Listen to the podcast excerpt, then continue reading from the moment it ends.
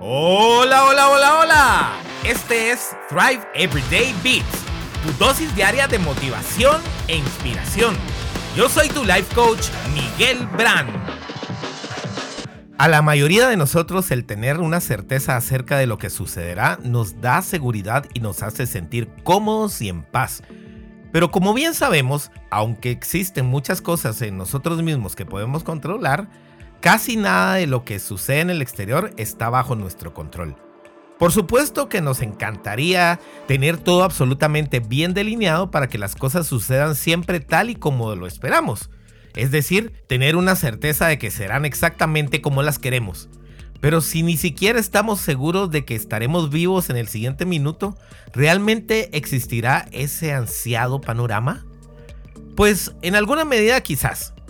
Por ejemplo, aunque a veces no es así, tenemos algún grado de certeza de que nuestro dinero está bien cuidado en los bancos, en que el que viene manejando en sentido contrario no se saldrá del carril, en que nuestra propia pareja nos ama. Pero si te pones a analizarlo bien, tampoco hay total certeza al respecto.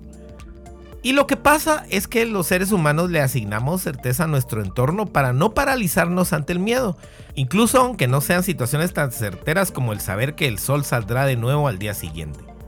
Por otra parte, según Anthony Robbins, necesitamos también cierto grado de incertidumbre o variedad en nuestra vida. Imagínate si todo fuera siempre de la misma manera.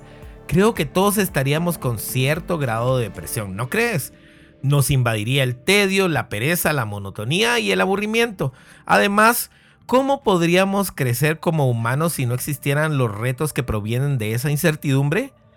Simplemente estaríamos todo el tiempo actuando como robots y nunca subiríamos de nivel. A casi todos nos gustan las sorpresas agradables, ¿cierto? Y muchos de nosotros disfrutamos de encontrarnos con un nuevo reto en el camino también. La incertidumbre nos da el contraste en la vida para apreciar lo bueno y luchar por lo mejor. Por supuesto, es un gusto adquirido porque generalmente preferimos mantenernos en la zona cómoda de la certeza, pero si de algo estoy seguro es que nunca podremos estar seguros al 100% de nada, excepto de que moriremos algún día. Todos tenemos un balance distinto en nuestra preferencia entre certeza y variedad, pero como todo en la vida, debemos tratar de no llevar nada a los extremos, buscar absolutos ni obsesionarnos al respecto.